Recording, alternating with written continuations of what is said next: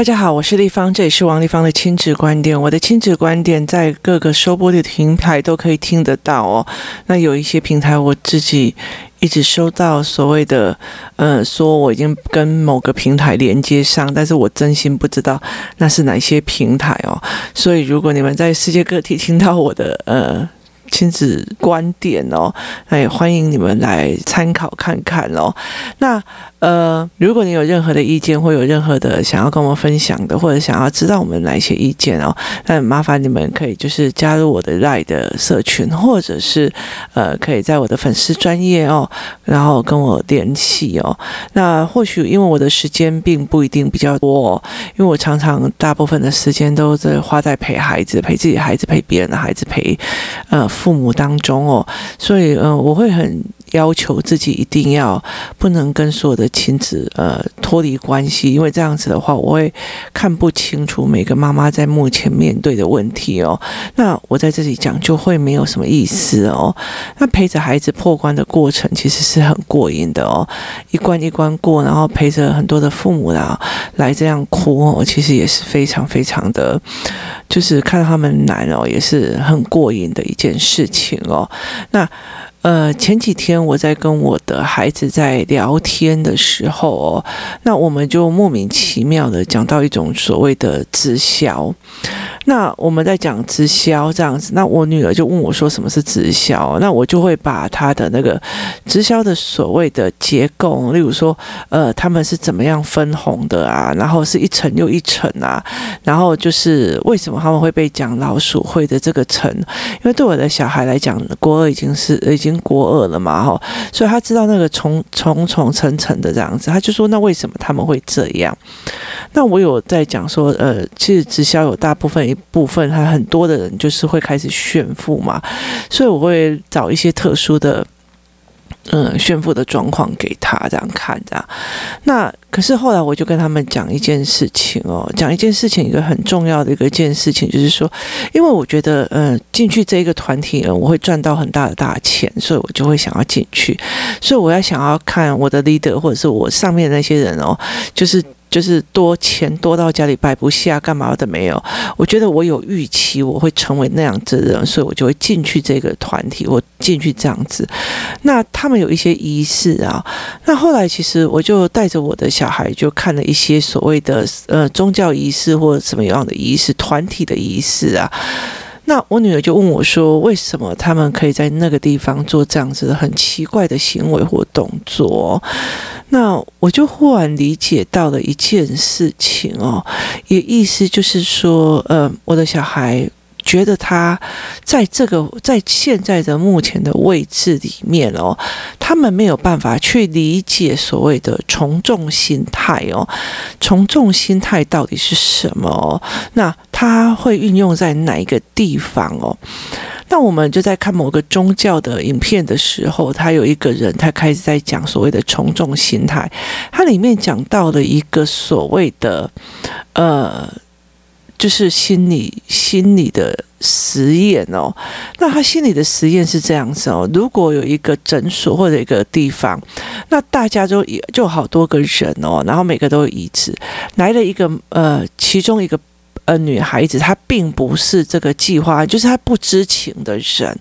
那她的设定是，如果发生一个“叮”的声音或“叮”的声音哦，所有人就会站起来，那这个女孩子因为她不知情嘛，就看到诶。叮，为什么大家都站起来，然后再坐下去？然后过没多久又叮，然后大家又站起来，然后就只有他坐着，他看一下大家，然后又坐下去哦。不知道几次之后，接下来叮，这个女生也会站起来，然后再坐下去，然后叮，她再站起来，再坐下去哦。那。所以意思就是说，当大家都这么做的时候，这个女孩子就莫名其妙的开始跟着做，然后结果呢，慢慢的这一群旁边的人都离开了，甚至一个女生的时候，又来了一个不知名的人哦，就也就是这个空间里面，除了柜台的小姐之外，就剩两个人，就是呃一开始不知名，然后后来被影响的，等到他又颠的时候，这个女生又站起来了，然后。另外第二号不知不知情的人，他也站起来了。那我女儿就笑得很开心了。我就说，其实你们不能这样子笑哦，从众心态用在很多的地方哦。那呃，其实我们自己都会不自觉的去拥有所谓的从众心态哦。那我觉得它用在非常非常多的地方。那以前我一直没有办法理解的一件事情是说。我身边有一些比较呃，从小到大都很乖，然后读书非常厉害哦，他读到很强很强，然后读到很很高的学历。后来他们其实做的所谓的选择是让我们匪夷所思的哦，就是类似说呃，例如走进宗教，或者是走进那个呃灵学的很大的一个部分这样子。然后呃，有些有些。行为作者，包括呃别人指定他该去做什么事情或该结什么婚干嘛的，他都会听哦。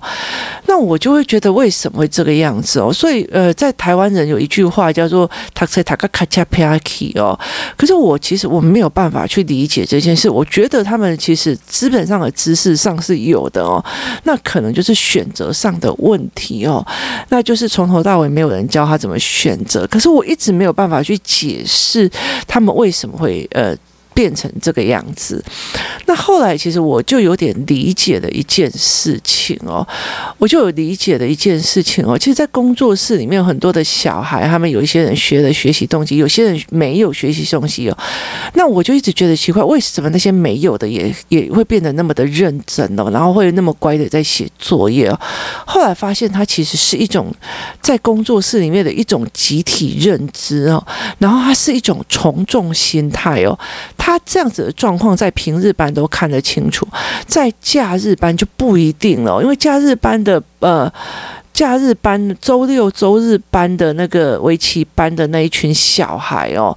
围棋班的那一群小孩，等于是他们呃没有上过平日课的那些人。居多，所以他们会下课以后就去玩，就去干嘛？可是平日班的那群啊，尤其呃那群小孩，他们非常的理解为什么要做这个事情哦，所以等于是他们没有上过课，但是他知道哥哥姐姐都在做什么，他们就会有一种从众心态哦。那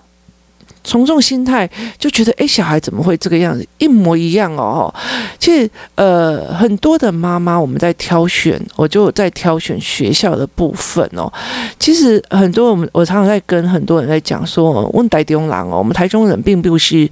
并不一定就是迷信所谓的私立学校，而是希望他们进去私立学校以后，他们的同学之间的那个，呃，是被。挑选过的，其实你就是不是为了成绩，你只是为了希望他在这一群孩子里面都是考上私立学校的，下面有呃五六年级为了考私中而考试的这种读书性格的人上去之后，我的孩子也可以跟愿意读书的人在一起哦。包括我女儿也是，我女儿那时候一刚开始自学嘛，然后小孩都是在那边混呢。那后来到了去森林的比较深，就是开放式的学校哦。那后来我女儿就跟我讲说。妈，你赶快帮我转走哦，因为我稍微读一点点书，他们就会笑我。那你要把我转到那个读书大家都在读书的那种最艰难的学校哦。那我就帮他转到了一个所谓的呃公立小学，而且但是真的是压力，人家只要听到名字都会觉得哦，那压力很大的学校哦。那可是他在那里面如鱼得水，为什么？因为他身边的人都是喜欢读书，喜欢呃讲一些呃。讲一些，就是他们连在考试别人哦，都是有文言文的哦。就是他们在讲很多的事情的时候，他们呃那个笑点是知识性的笑点哦，所以他觉得他很喜欢那个环境，他非常喜欢去学校。那很多人就会跟我讲说，呃，为什么呃我要把这个小孩？丢到一个压力这么大的海地方，可是对孩子来讲，他没有，因为什么？因为他在那个环境里面，每一个人都在读书，每一个人都很认真，每一个人，所以对他来讲，他就是。大家就一起上去哦。那我们的意思就是要叫做见贤思齐哦，就是用环境嘛。我们会觉得说哦，一个囡仔这种带派，所以有很多的父母他们在选择中学的时候，其实他们担心的是带坏这件事情哦，就是呃同学之间哦，是不是有很多那种一点是天敌啊？你听有意思吗？所以其实很多的父母在选择的时候是有这样子的状况。那。后来到最后，我们用的一个方式就是，我们把他带到那样子的一个学校。但是你还是要看哪个学校啊？因为我帮我女儿用的那个学校是刚好我们第一个有学籍，然后第二个是，呃，离我们家算近，然后第三个是那附近就是商业的模式。那大家应该也会知道说，其实我在很多的 podcast 的呃论点里面哦，在讲很多的时候的时候，我会讲一些关于行销过或者是商业上的一些模式，所以我比较喜欢他们是在一个比较呃灵活的灵活的一个地区，而不是一个公交区的，就是呃。呃，比较灵活的思维，然后呃，家长多元化，那刚好就是有学习就在那里嘛。那其实呃，在那里以后，我会觉得，哎，这个小孩还不错，这样子哦。其实说句比较难听的，它就是一种所谓的从众心理的一个集合嘛。那因为大家都在读书，所以我就要读书；因为大家都在干嘛，所以我要干嘛；因为大家都在玩，那我就大家都在玩；大家都在读书，那我就大家都在读书哦。那这才是一个呃从众心态哦。那有很多的妈妈在这选择很多的呃所谓的团体或者是读书的时候，她也。也是从众心态哦，那个人说这个很有厉害哦，那他那我也要去读啊。那个人哦说这个呃这个学校很不错，那我也要去读啊。那个人说这个补习班不错，他英文在小孩英文很不错，我就去读。可是他用什么样的教案，做什么样的东西，然后你自己的小孩在那个空间里面，他是一直。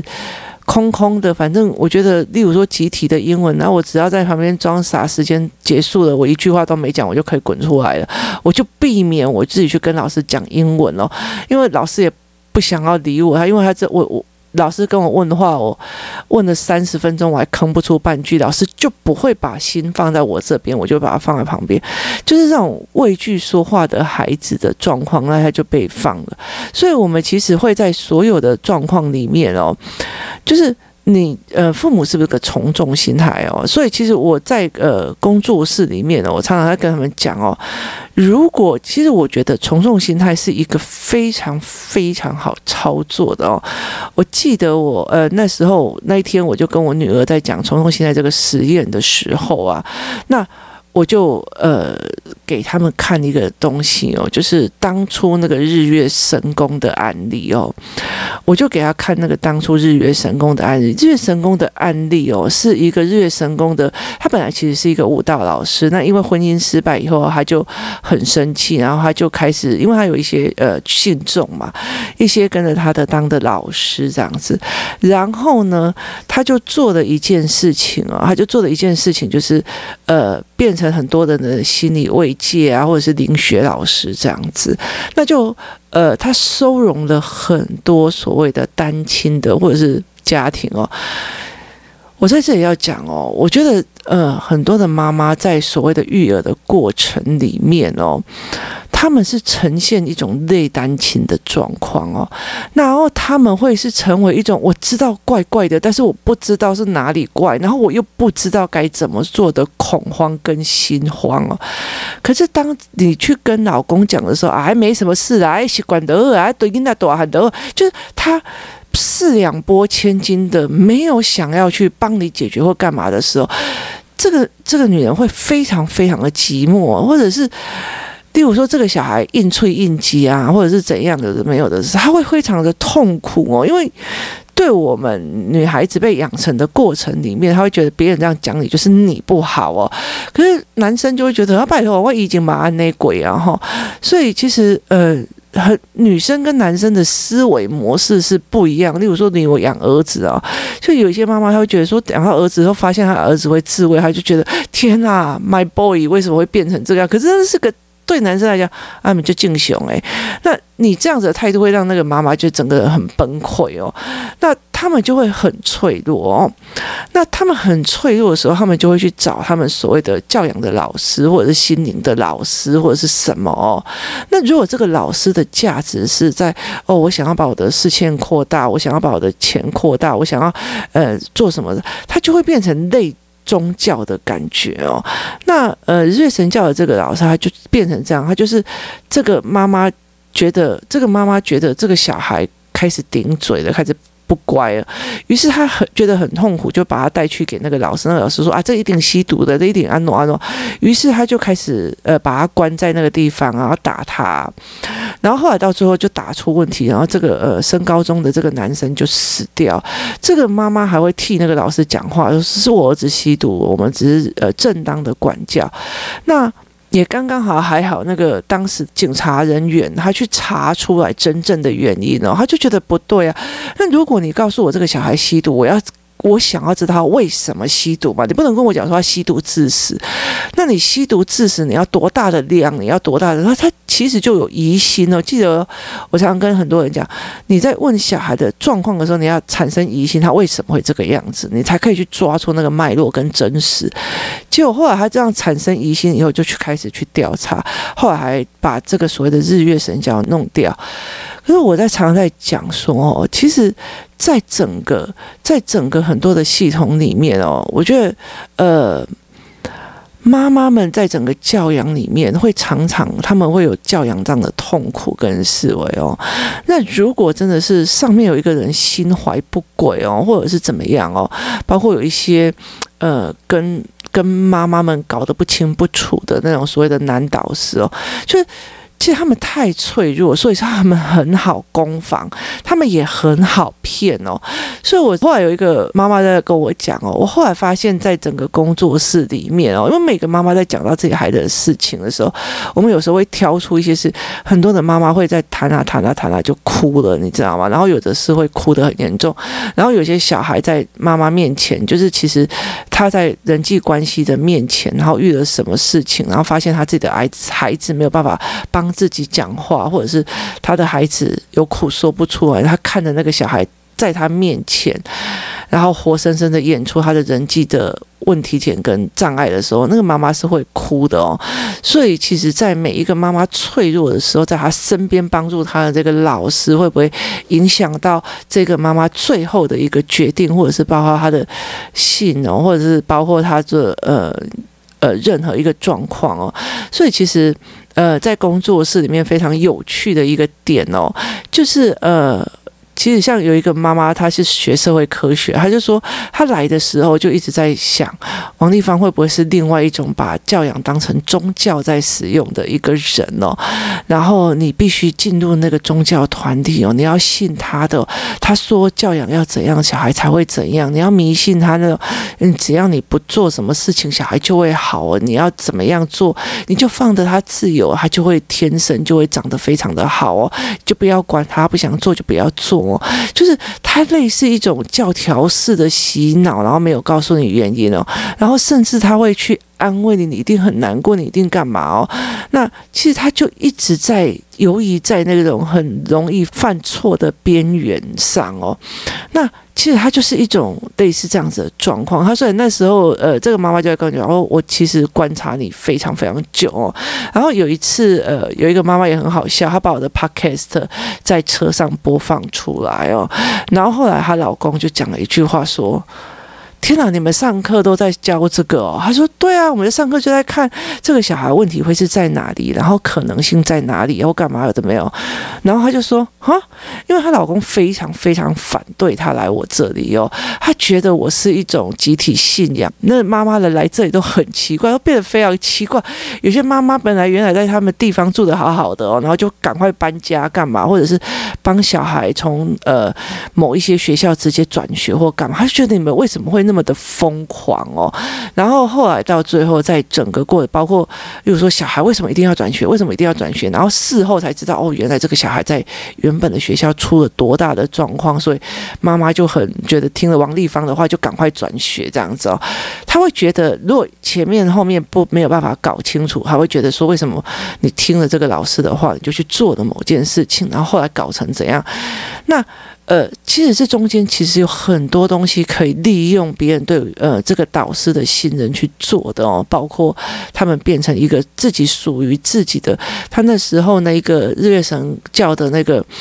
那个老师是把一个空间弄下来，然后小孩集体一起教养哦，大家一起教养，一起干嘛哦？然后其实，在里面发生任何事情，或者是他会有很多的呃教育的方式哦，让洗脑说啊，这个就是要这个小孩就是要这样教哦，才会乖哦，才会怎样哦？可是妈妈在那个环境里面，她是属于一种从众的迷惑性格，她就进去了。小孩也是哦，所以在这从众的性格里面，其实他是非常好操作。也就是后来那个妈妈爸爸讲了一句话，说妈妈就问他说：“哎，我每次都是呃工作室听立方在讲哪个小孩的状况怎样，要怎么处理？要不然你以为我去那边干什么？为什么你会？要不然你觉得我们一天到晚都呃跟着丽芳跑是在干嘛？因为其实因为我们一群出去，当然你就会看到每个孩子的行为跟模式。那我们我我有空他们来问我，我就会开始分析这个孩子是怎样的孩子是。那是因为我跟他们大量相处很熟，他们这些孩子的状况。结果很好笑一句话，就是这个爸爸就讲一句话，我以为他在开坛嘞。你有点的意思吗？就是把教养变成一种宗教化的一种洗脑的一种模式哦。那他取决于在于是他看到了所谓的母亲的焦虑，然后也看到了母亲的心慌，然后随时把某一个人都可以抓成一个浮木的状况。那其实是很好洗脑的，其实是很好煽动的，其实是很好做任何一件事情的，其实是很好做很多的。事情哦，所以你如果要在这个整个洗脑的氛围里面去找这个东西，其实很快可以去。你你要把自己保持冷静下来，是要非常多的知识跟 data，还是干嘛这样子哦？所以其实我后来呃，在有一些团体里面，我就会觉得这不对，我的小孩不可以这个样子弄，这状况是错的，因为呃，小孩的状况不是他这样说，不是什么呃，不要。呃，全部都让他放的，然后在山上也放这样子，他就会变成像自然学校，然后产产生说什么优良小孩。我觉得这件事情是不对的，因为他如果在学习上是有挫折的时候，他不是多放养他就会开心的，因为他一辈子都会还是觉得是我都还蛮读册，然后我的也要读册，这个东西还是会变成他的伤哦。所以后来我就会从中间戳，是在于是我自己本身要对小孩跟自己的人生。还有他的思维，我要抓得非常非常的紧哦。好，那我们接下来再谈这种从众心态，其实在呃教养的方面会有，包括找老师、找学校，再包括我们在找我们的教材，然后包括我们在招补习班啊，那个谁谁谁，他们都去那家补习班考一百耶，然后就把小孩丢过去哦，然后你跟着他哦，就会变成厉害了。好，当这样子的孩子一直上去哦，甚至。他呃，妈妈就一直让他最好的学校，然后 A 段班，然后接下来就是最好的高中、最好的大学。当他目标丧失的时候，哦，觉得我妈就是要我考上台大，我妈就是要我考上医学院，考上了呢。他是用从众心态一直撑到他上面的，那他接下来要从谁？所以，如果从众心态没有处理的话，那。他必须要，例如说，我对这件事情有所思维，我知道为什么读书，我知道为什么干嘛，我知道为什么。我我像我跟我女儿讲说，我没有希望你考上多好的学校，但是我希望你 enjoy 在那种心流状况可以读书。那引咎在心流状况可以读书，第一个是要量多，第二个是要时间压。意思就是说，你在准备会考的时候，你要读每一册都有六本书，然后。六本书，你要整个统合思维，然后统合去算，所以我猜他，呃。我才陪着他这样子一起弄下，然后来慢慢的陪着他去熬过他的学习障碍，熬过，然后忽然开始觉得嘛，读书还蛮有趣的哦，然后整个用起来很有成就感哦。我说这个成就感是我要给你的，我必须利用会考的这个时间压力跟呃会考的呃大部分的作业跟课本，让你来这样子做一个统整的思维，是五本那个课本变成一个架构性，抓出他那时候。一零八的架构的，把它架构拉起来，你才可以未来活用这些知识。那不代表我要的是你喜欢文本、爱文本，然后你从文本里面可以得到知识性。那个对我来说，考上哪里只是一个其中一个问题点而已，它其实就是你未来会遇到什么样的朋友而已。所以他这样子的心态一直下去的时候，它是一个过程，它是一个个人的 enjoy 过程。也就像这一次奥运的时候，为什么这一次的奥运冬奥会这么的好看的原因，是在于是每个人在那个过程里面，你看戴志颖在跟那个泰国的选手打球的时候，他们两个人到最后很呃呃惺惺相惜的一个很大原因是，你让我打了一场非常。过瘾的球哦，就是我跟你势均力敌打了一个过瘾的球，我们非常的开心。你就在那个当下啊，例如说，呃，郭幸存他。呃，拿到了那个举重的冠军，然后他抓举后来失败，他整个躺下去，他很开心的那个状况是在做什么？因为他享受那个过程哦，享受在那个舞台。其中还有一个，呃，他到时候他虽然没有，他只在前八强，但是他亲吻那个舞台说：“谢谢所有的人生，让他去在那个舞台里面，再带他来到这个舞台。”他们享受的是那个。那个过程，我到了这个舞台，我享受的过程，它已经不是一个什么什么国家荣耀或者一定要得金牌的心态的越来越明显了。所以，我其实，在跟我的孩子在聊的是，是我希望你在这个过程里面，你呃，可以借由这个吼来做到一个心流。那不是一个你可以呃随便看一个教科书，或者随便看一个呃。呃，课外书你会达到一个所谓的研究性的阅读的心流状况，或者是呃思维性的阅读状况，所以我会让我的孩子去做这一块哦。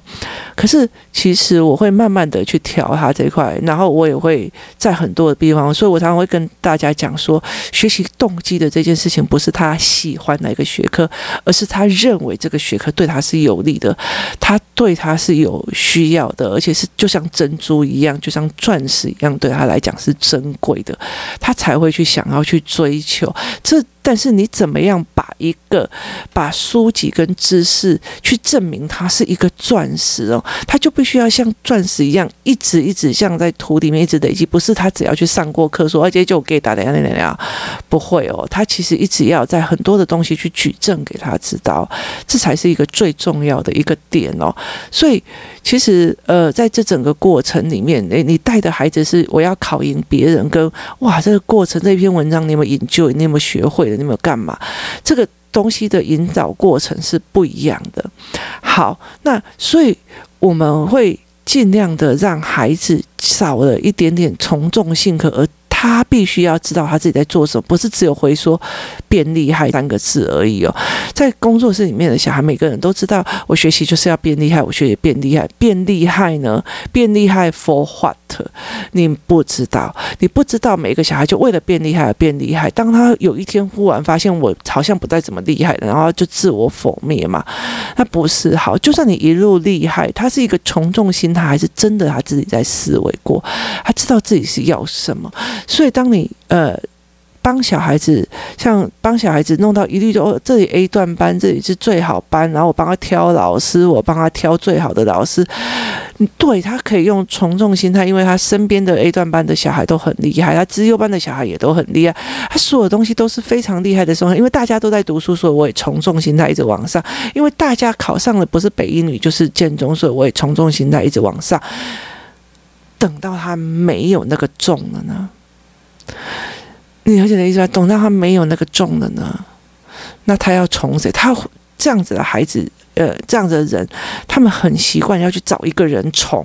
你知道吗？我教养要找王丽芳来宠，把他当成神。我我呃我呃呃，例如说，我股票要找一个某某某的呃大师顾问大师来宠，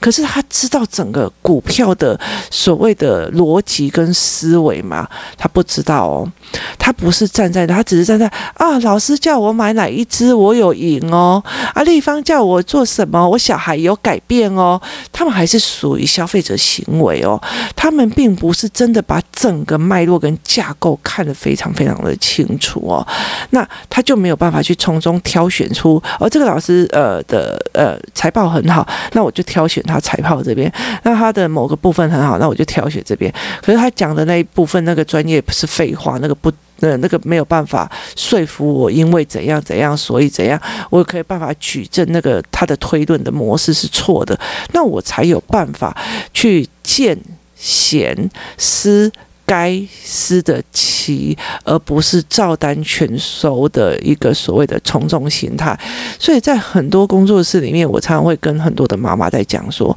其实，在教养里面，其实是一件非常非常孤独的一件事情，尤其是对一个母亲来讲哦。在这里也跟很多的爸爸们谈哦，我说，呃。其实妈妈们会常常会想很多，是因为在女孩子的模式里面，我们都会做很多的事情哦。可是其实你越把他说啊，还不行啊，还要暖还动，然后甚至小孩变好，你也没有讲哦。甚至小孩妈妈在听这个的时候，你有没有觉你有没有讲说，我陪你一起听，我陪你一起学哦，那我们可以互相讨论了，这可以避免你的老婆她去。听了某个导师的说法以后，对你处处刁难，甚至他会觉得外面的那个导师比较懂我，这其实是一件非常非常危险的一件事情哦。那呃，这也是所谓的所谓的从众心态。所以我在很多的，我在才跟很多的妈妈在常说，很多人会觉得说，哎，丽芳，你为什么不要主动告诉我？你应该自己观察我的小孩，主动告诉我的怎样？如果你自己没有办法有能力自己判断、自己努力哦，或者你要来学着我说，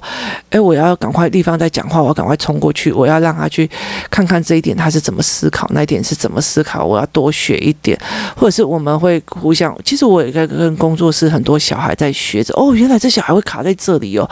我也会常常这样学，然后他就觉得哦，地方你原来会从小孩这个这个点去看，所以。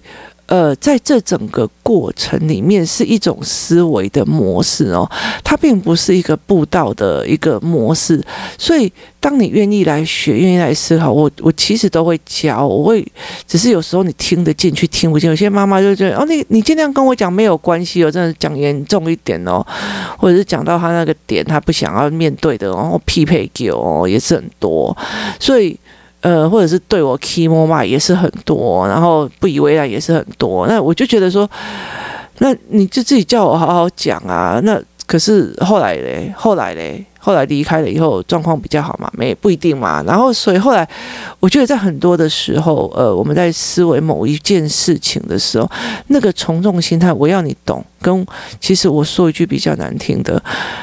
如果以我的状况，我其实可以对每个妈妈都很善解人意、温柔干嘛的。可是其实说一句比较直的，那个东西其实不是让你自己懂，而是我把你变成我的信众而已。你并我并不是在培养你自己有能力思考，而是我帮你当成我的客户，当成我的信众，在安抚你的需要而已，为的是要赚你的钱。这没有这样必要。从众心态会发生在很多的地方，包括孩子以后接下来会去从众做什么事情或干嘛。所以，像我儿子，我现在最近很重要的一件事情，一直在陪他练，一直在做很多的教案的原因，是因为我知道接下来三四年级男生搞笑的状况一定会出很多的 trouble，我一定要把那个从众心态的呃教案给全部都做好。那。在这样子的状况里面，我们必须要一起去做。然后，原来这是从众心态，那个是从众心态。意识到自己也有从众心态，别人讲说哦，那个呃教案不错，我就要去买；来个什么不错，我就要去买。然后，那你的评估你的思维嘞。所以，然后另外一件事情，小孩的优秀到底是他自己知道自己在做什么，知识的本身在做什么，还是他从众心态？他从了。那个妈妈心目中的那个好孩子的那个标准，他从了老师对好孩子的标准，他从了大家对好孩子的喜欢这种从众心态而去出来的嘛？那如果是这种从众心态，他会撑到哪时候？他会撑到哪时候？他会产生怎样的质变？到最后，他要从谁呢？当他有一天他遇到一个男人。虽然是很渣，但是他很好笑，他很有老大气质，他话术也跟当，在外面做很大的呃，就是帮派的大爷。那我从来没有看过这么有魅力的男人，他这么有领导能力。然后，因为他是一个从小到大的乖乖牌女生，然后考上最好的学校干嘛？他也会冲过去哦。这是一件非常危险的一件事情哦。没有说这样的男人不好，而是在于是你真的要理解一件事情哦。当所谓的从众心态发生在很多的孩子身上的时候，你才会理解他影响非常非常的大哦。真的，老实说。养出一个或者培养一个会思考的孩子，会知道的孩子，我也可以了解一件事情：从众心态，每一个人都有；从众心态，每一个人都会想要哦。那多多少少都会有这样，但是当你的心挖的越稳的时候，你就会有所的评估哦，跟有所的呃思维哦，而不是一窝蜂的跟着人家抢，一窝蜂的去跟人家啊，你不知道这个很流行吗？这个最近好流行哦，哦，那你我不需要哦，那个时候才是你真的是摆脱从众心态的一个很大的一个原因哦，所以协助自己的孩子哦。慢慢的建立他自己的知识跟思维模式，而不要产生一种从众心态。然后我也会慢慢的在这所谓的从众心态里面，它可以延伸到非常多的地方哦，像是从呃从众心态会在宗教里面，在政治里面，它在商业模式里面，它其实都有许多的操作的模式哦。人生有一件事情是这样子哦，你知道所有的操作模式之后，你可以选择要不要操作别人，你也可以选择要不要从别人的操作的手里面逃脱。可是最终的一件事情就是不要被人家操控，还替人家数钞票，这才是一个最重要一个点哦。明明自己的钱都孝敬给那个导师了，但是你还在被他数钞票。那从头到尾你自己的判断力、你的思维能力，你选教材的能力，你思维教案的能力，你看见教材的能力，还有包括你看孩子的能力是不是已经有增长了？你对教养这一块的思考的能力是不是有增长了？这才是你最重要的一件事情。今天谢谢大家收听，我们明天见。